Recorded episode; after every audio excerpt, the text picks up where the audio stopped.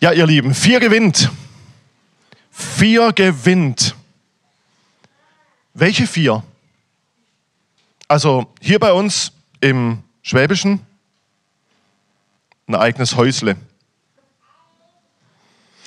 Dann der beste Ehepartner, die beste Ehepartnerin, mit der oder dem man alt werden will und Familie gründen.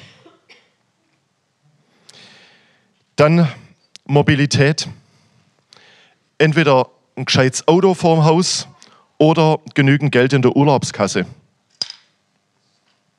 Und viele werden mir zustimmen, Hauptsache gesund. Vier gewinnt. Oder im Automobilbereich vier Zylinder, naja, das ist das Minimum. Sechs oder acht hören sich besser an. Aber wer redet denn heute noch von Verbrennern? Nein, 400 Kilometer elektrische Reichweite. Das gewinnt. Wer das zu bieten hat, ist der King. Oder wenn dann doch immer noch Verbrenner, beim Verbrauch muss eine 4 vorm Komma stehen. Nur das gewinnt. Oder, aber das ist völlig unschwäbisch, manche meinen, vier Ringe vorne am Kühlergrill gewinnt. Zumindest auf der Autobahn benehmen die sich so. Vier gewinnt. Oder ich denke an die Konfis. Diese blöden Klassenarbeiten.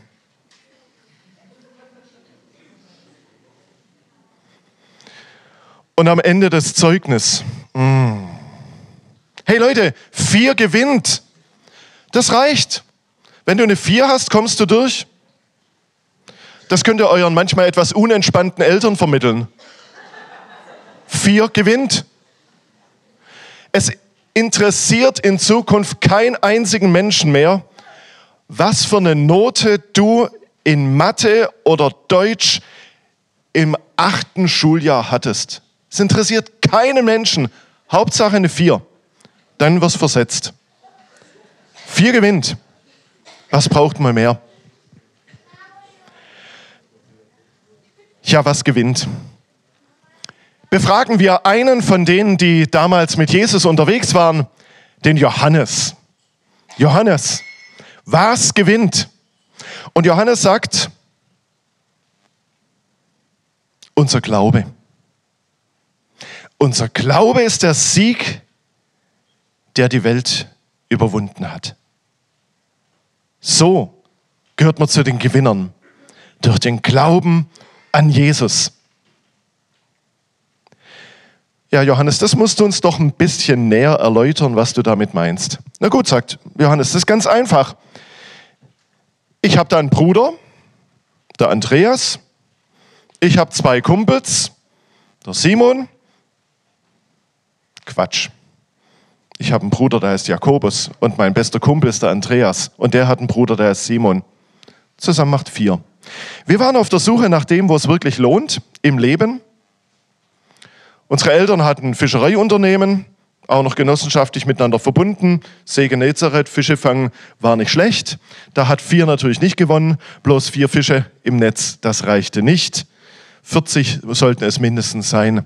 Aber das hat uns nicht gereicht. Wir wollten mehr vom Leben, wir wollten mehr entdecken, wir wollten mehr von der Wirklichkeit erfahren und sind dann an den Jordan gegangen, haben dort Johannes den Täufer getroffen. Und er hat uns ganz viel von dem vermittelt, was es heißt, bei Gott zu sein. Aber der hat gesagt, da gibt es einen, der kann es noch besser als ich. Da habe ich gesagt, welcher denn? Und eines Tages sagte er, schaut mal da drüben, da ist er zu dem geht. Das war Jesus. Und dann sind wir vier zu Jesus gegangen. Und wow, da haben wir gemerkt, ja, wer bei dem ist, der gehört zu den Gewinnern. Da müssen wir unbedingt dabei sein. Und wir haben uns auf das Abenteuer Jesus eingelassen. Ich habe mir sagen lassen, dass heute die Zeitkapazität etwas begrenzt ist. Ich habe gehört, die 75er wollen heute noch miteinander essen gehen. ich habe gehört, wenn man erst um halb elf hier richtig anfängt, dann soll es nicht bis um halb zwei gehen. Dann ist auch noch der Ortspfarrer da mit strengem Blick. Ähm, also ich mache es jetzt wie Johannes. Johannes hat nämlich seine Erlebnisse mit Jesus aufgeschrieben und hat am Schluss geschrieben, hey, ich habe so viel mit Jesus erlebt, die Bücher dieser Welt würden es gar nicht fassen, davon zu berichten. Deswegen nur eine ganz klitzekleine Auswahl dessen, was ich euch mitgeben wollte. So hat es Johannes geschrieben so mache ich es jetzt auch. Lassen wir von dem vielen, vielen, vielen, was Jesus mit Johannes und den anderen erlebt hat, was sie als Gewinn entdeckt haben, lassen wir es mal getrost beiseite. Übrigens schöne Nachmittagslektüre. Johannes Evangelium. Voll toll. Ich beschränke mich auf diese eine Begebenheit. Das war so schon am Höhepunkt, wo Jesus mit den zwölf Jüngern unterwegs war, ganz viel schon gewirkt hat im Namen Gottes, in der Kraft des Heiligen Geistes.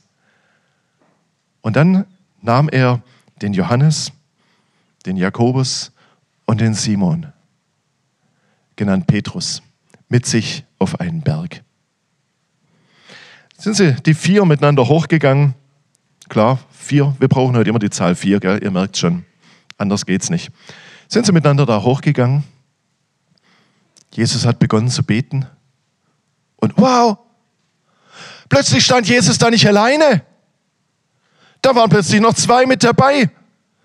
Keine Bergsteiger, keine Bergsiedler. Nein, welche, die direkt aus Gottes Ewigkeit gekommen sind. Mose und Elia, die großen Propheten des Alten Testaments. Jakobus reibt sich die Augen und sagt, hey, Moment mal, die sind doch schon hunderte von Jahren tot. Mehr muss sich Johannes da nicht sagen. Er merkt, jetzt ist er gerade in der unmittelbaren Gegenwart Gottes. Und Mose, Elia und Jesus unterhalten sich. Johannes, Jakobus, Petrus spielen gerade gar keine Rolle. Die sind gar nicht wichtig. Die drei da, diese heiligen Männer, die direkt mit Gott in Verbindung stehen, auf die kommt es an. Johannes, Jakobus, Petrus fallen auf den Bauch, bleiben regungslos, beten an, staunen. Ihnen bleibt die Spucke und die Sprache weg. Aber drei, wir merken, das reicht noch nicht, oder? Und plötzlich die Stimme Gottes. Gott selber ist auch da. Sie sehen ihn nicht. Das ist eine Wolke. Das reicht zu wissen, Gott ist da. Aber sie hören ihn. Und Gott sagt zu Jesus, über Jesus, das ist mein geliebter Sohn, an dem ich wohlgefallen habe. Johannes ist platt. Dann stimmt es wirklich. Jesus ist wirklich Gottes Sohn. Mose bezeugt es, Elia bezeugt es, der Vater im Himmel bezeugt es und Jesus betrifft es. Vier. Vier in der unmittelbaren göttlichen Gegenwart. Wow. Das hat Johannes und Petrus und Jakobus geprägt ihr Leben lang. Dieses Erlebnis.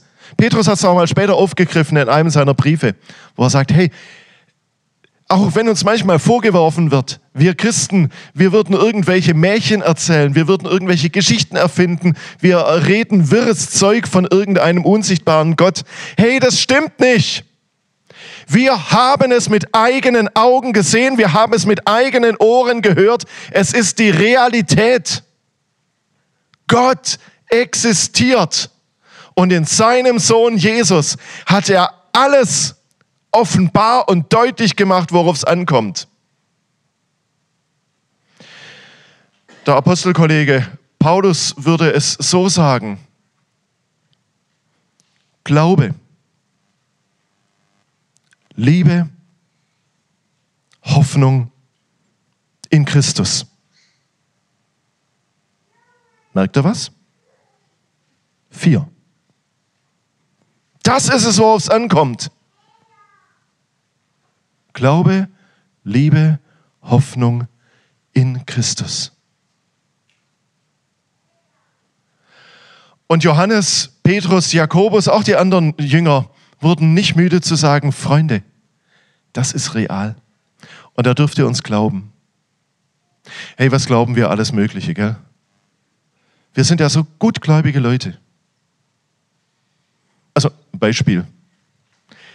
Es gibt Freunde, die haben mal die Hauptstadt von Frankreich besucht und die behaupten, da steht so ein völlig sinnlos in der Gegend rumstehender Metallgerüstturm, den die da mal vor über 100 Jahren aufgebaut haben und heute immer noch da rumstehen haben und jetzt eigentlich nur noch gucken müssen, dass das Ding nicht zusammenrostet. Ich war noch nie in Paris. Aber ich glaube denen, dass da so ein blöder, sinnloser, rostender Metallturm rumsteht. Wer glaubt das auch? Dass in Paris so ein Ding rumsteht? Ja, nur wenige. Dann frage ich mal, weiß jemand, wie das Ding heißt? Ja? Eiffelturm, super.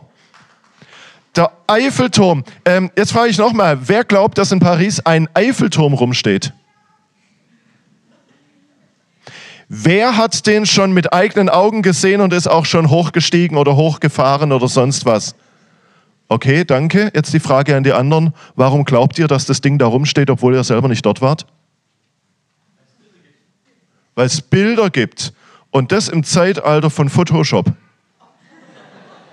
Ich kann dir jedes Bild präparieren und dir irgendein Gerüst da reinbasteln und du denkst, der Turm ist wirklich real. So einen Turm können wir dann künftig auch in Steinheim in die Bilder reinbauen. Direkt auf den Kreisel.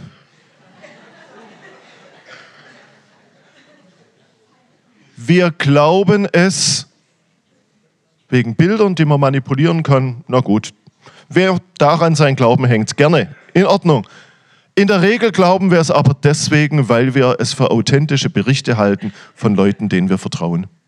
Und wenn jemand mir berichtet, aus Paris zurückkommt, da steht dieser Eiffelturm und ich war selber dort, war oben, tolle Aussicht, dann sage ich, dann glaube ich dir, dass diesen Turm wirklich gibt. So einfach machen wir es im Alltag. Aber wenn jetzt jemand sagt, Gott ist real und wirklich und Jesus ist sein Sohn und er hat Heilungen bewirkt,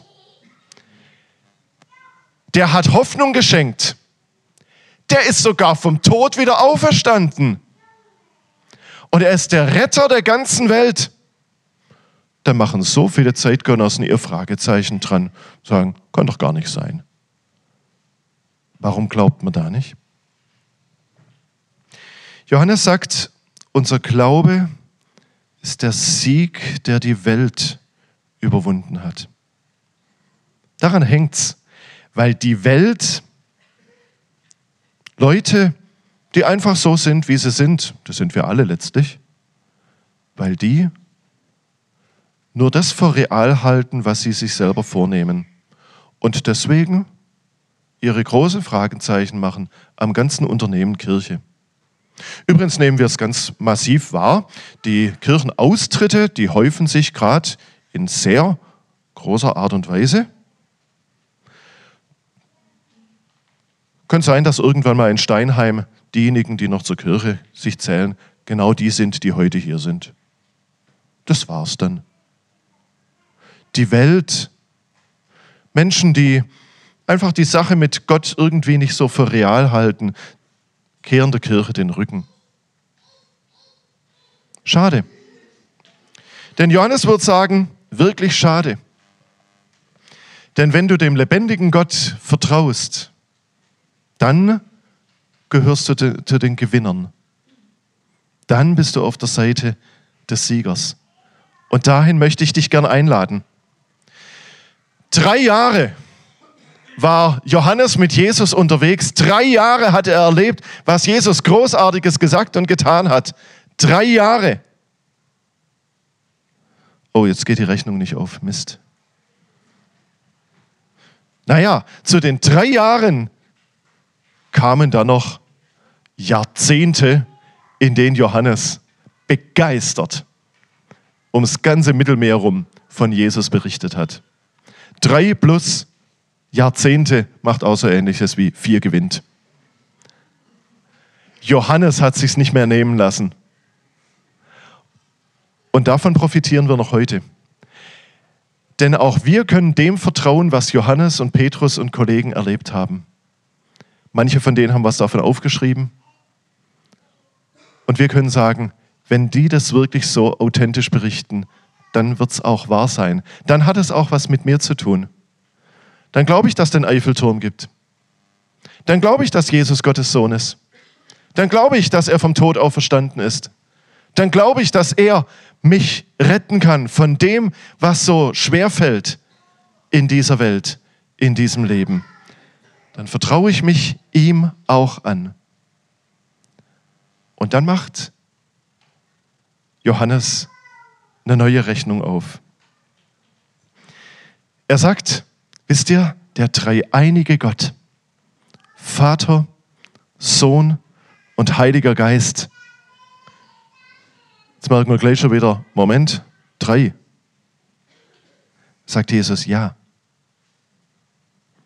Und der vierte bin ich. Dieser dreieinige Gott hat nichts Besseres zu tun gehabt, als sich mir persönlich bekannt zu machen und dass ich dazugehören darf. Davon ist Johannes erfüllt. Und davon sind viele Christen heute erfüllt, weil sie genau diese Rechnung mitmachen.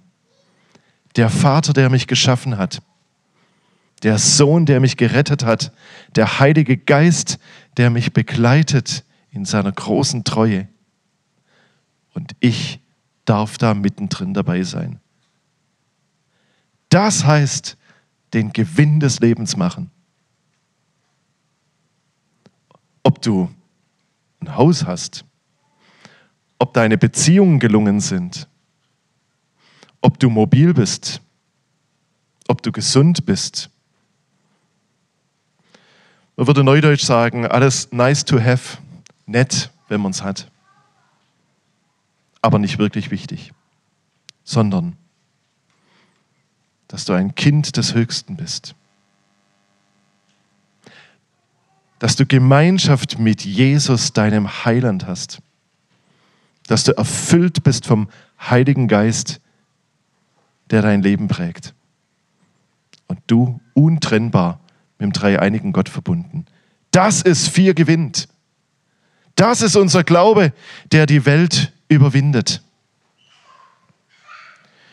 Johannes, war es das, was du uns sagen wolltest? Und sagt er, ich habe noch ein paar Minuten.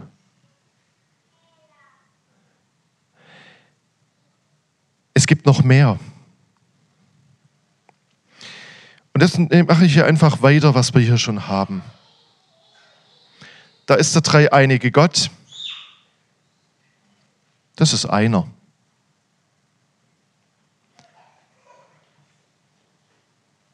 Da ist sein Wort, die Bibel, von der ich so viel erfahren kann, was Glauben heißt, was mich stärkt, was mich korrigiert und auch, wo ich die Vergebung, die Gnade finde.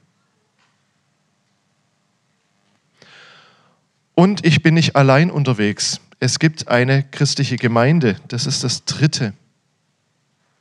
Und das ist so klasse, dass in Steinheim eine christliche Gemeinde gibt. Ich vermute schon seit etwa 1300, 1400 Jahren. Schon so lang. Was für ein Gewinn. Menschen, die mit dem dreieinigen Gott unterwegs sind. Und ich darf da dazugehören. Ich bin mittendrin dabei. Und da gibt es so tolle Leute, die musikalisch begabt sind und einen mit in den Lobpreis mit hineinnehmen. Da gibt es so Leute, die sagen, und ich investiere mich, dass Sonntagmorgens die Gemeinde feiern kann, die dann vorbereiten. Die manchmal im Verborgenen, im Hintergrund wirken. Die Kirche sauber machen, die Lieder anstecken, die Technik bedienen und Boxen aufbauen. Und dann gibt es welche, die sich intensiv mit der Bibel beschäftigen und dann von dem, was sie entdecken, den anderen was mitteilen. Und das ist die Gemeinde, zu der ich dazugehören darf. Und dann trifft man sich nicht nur sonntags, sondern es gibt auch weitere Möglichkeiten, mit anderen Gemeinschaft zu haben. Damit ich nicht alleine da bin, sondern mit dem dreieinigen Gott, mit Gottes gutem Wort, mit anderen in der Gemeinde, mittendrin dabei bin. Vier gewinnt. Großartig, toll, dass euch hier in Steinheim gibt. Macht weiter so. Und entdeckt noch mehr Menschen, die mitgewinnen wollen. Ladet noch mehr ein, für die es wichtig ist, dass sie nicht in dieser Welt verloren gehen und an sich selbst verzweifeln. Weil sie eben kein Haus haben, weil sie nicht mobil sind, weil sie keine glückliche Familie haben, weil sie nicht gesund sind. Hey, für all die ist Raum hier in der Gemeinde. So möchte Jesus mit uns verbunden sein. Mit denen, die sagen, nicht ich bin toll und ich bin der Winner, der Sieger, sondern ich brauche dich, weil du stark bist, weil du mich hältst. Vier gewinnt. Übrigens, ähm, kein Zeitgenosse von Johannes, aber einer, der später auch ein paar Entdeckungen gemacht hat, Martin Luther. Der hat auch gesagt, vier gewinnt. Das könnte man es auf Latein sagen, denn Luther konnte Latein. Aber Luther war es noch viel wichtiger, dass man auch Deutsch verstehen kann, worum es geht. Und er hat gesagt, es gibt vier allein, auf die es ankommt, damit du zu den Gewinnern gehörst. Versuchen wir mal, ob wir es jetzt zusammenkriegen hier. Wir hatten vor zwei Jahren Reformationsjubiläum, das wurde in Steinheim bestimmt, bis zum Abwinken gefeiert. Kriegen wir diese vier allein, die Martin Luther formuliert hat, damit wir zu den Gewinnern des Glaubens gehören, kriegen wir die hier zusammen. Wer möchte sich beteiligen und ein Stichwort zurufen? Allein? Allein Jesus. Super. Das ist die Hauptüberschrift, das Wichtigste von den vier. Allein Jesus Christus. Darauf kommt es an. Wir können über hunderttausend andere Sachen reden. Es bringt nichts, wenn wir nicht über Jesus reden. Allein Jesus Christus. Super. Was hat Luther noch entdeckt? Jetzt wird es lateinisch. Sola Scriptura. Oh, das muss uns jetzt der Pfarrer übersetzen. Was heißt denn? Oh, der ist beschäftigt. Okay, dann frage ich jemand anderes. Äh, der Diakon, der kann vielleicht auch Latein. Was heißt Sola Scriptura auf Deutsch? Allein die Schrift. Allein die Schrift, ganz genau. Welche Schrift? Nicht die Handschrift, die in der Schule, in der Grundschule noch beurteilt wird, sondern die Heilige Schrift, die Bibel. Unser Glaube gründet sich allein auf das, was in der Bibel geschrieben ist. Die Zeugnisse von Johannes und Co. und nicht irgendwelche Hirngespinste der letzten Jahrhunderte. Allein die Bibel. Sehr schön. Wer weiß noch ein allein? Allein die Gnade. Genau. Sola gratia. Allein die Gnade. Das ist im Konfi-Alter ganz wichtig. Ist euch bewusst, wie gnädig und barmherzig eure Pfarrer sind?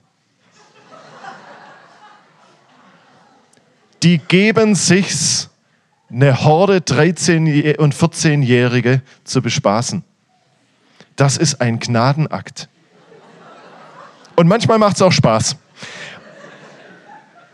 Aber warum war das den Christen so wichtig, allein die Gnade? Weil alle Religionen dieser Welt versuchen, aus eigener Kraft ihrer Gottheit irgendwie zu gefallen und zu zeigen, wie toll man ist. Und ob es mal irgendwelche Bußleistungen bringt, irgendwelche Opfer bringen, irgendwelche frommen Sprüche runterrattern. Und das ist alles Quatsch. Du kannst 0,0 dazu beitragen, um Gott zu faszinieren und zu begeistern. Denk doch nicht, du bist so toll, dass Gott sagt, hey, so jemand wie dich habe ich schon immer gebraucht, damit es im Himmel richtig gut wird. Völlig Gurke. So jemand wie dich kann man überhaupt nicht brauchen im Himmel. Kannst gleich vergessen. Aber durch seine Gnade sind wir trotzdem angenommen. Dürfen wir trotzdem dabei sein. Sind wir herzlich willkommen. Allein Jesus, allein die Schrift, allein durch Gnade. Und weiß jemand noch das vierte?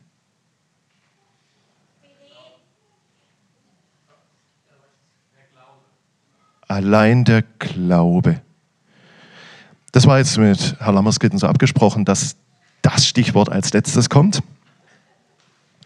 Allein der Glaube, denn dann sind wir jetzt wieder beim Thema, das uns die ganze Zeit beschäftigt. Johannes sagt, unser Glaube ist der Sieg, der die Welt überwunden hat. Und so sind wir jetzt eingeladen, uns wieder einmal neu ganz auf Jesus einzulassen und von ihm das zu entdecken, was es heißt, ich muss nicht aus eigener Kraft unterwegs sein. Mit Johannes merken, wow, dieser Gott ist real und der will mit mir zu tun haben. Der dreieinige Gott sagt, ich möchte dich als Vierten bei mir haben. Ich will dein Leben erfüllen, ich will dein Leben prägen, ich will dein Leben gestalten, ich will dir meine Freude schenken, ich will dir meinen Frieden schenken, ich will dir meine Gelassenheit geben. Und was Johannes mit Jesus damals auch erlebt hat, das gilt auch heute noch, dass Jesus die richtigen Worte hatte, jemand zu trösten, und wieder aufzubauen. Dass Jesus die Möglichkeit hatte, jemanden zu heilen. Das gilt auch heute noch. Haben wir in unserer Kirche ein bisschen aus dem Blick verloren, weil wir ein hervorragendes Gesundheitswesen in unserem Staat haben. Aber dass Jesus auch heute noch der Heiland ist, der heilt, und damit unsere Krankheit überwindet. Das gilt auch heute noch. Und wo beten wir denn miteinander, wenn wir hören, dass jemand krank ist? Wo legen wir die Hände auf und sprechen Gottes Segen zu? Wo vertrauen wir darauf, dass Gott, der Schöpfer, stärker ist als alle Krankheiten dieser Welt? Da wollen wir ein bisschen weiterentwickeln. Aber ich weiß, dass es auch viele Christen gibt, die das schon erleben. Das Problem ist bloß, sie behalten es meistens für sich.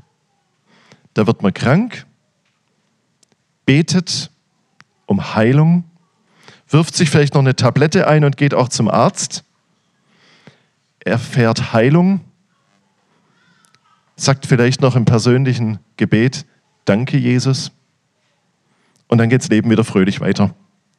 Aber wo teilen wir das mit anderen und sagen, du, stell dir mal vor, vor drei Wochen, da war ich krank und habe um Heilung gebeten.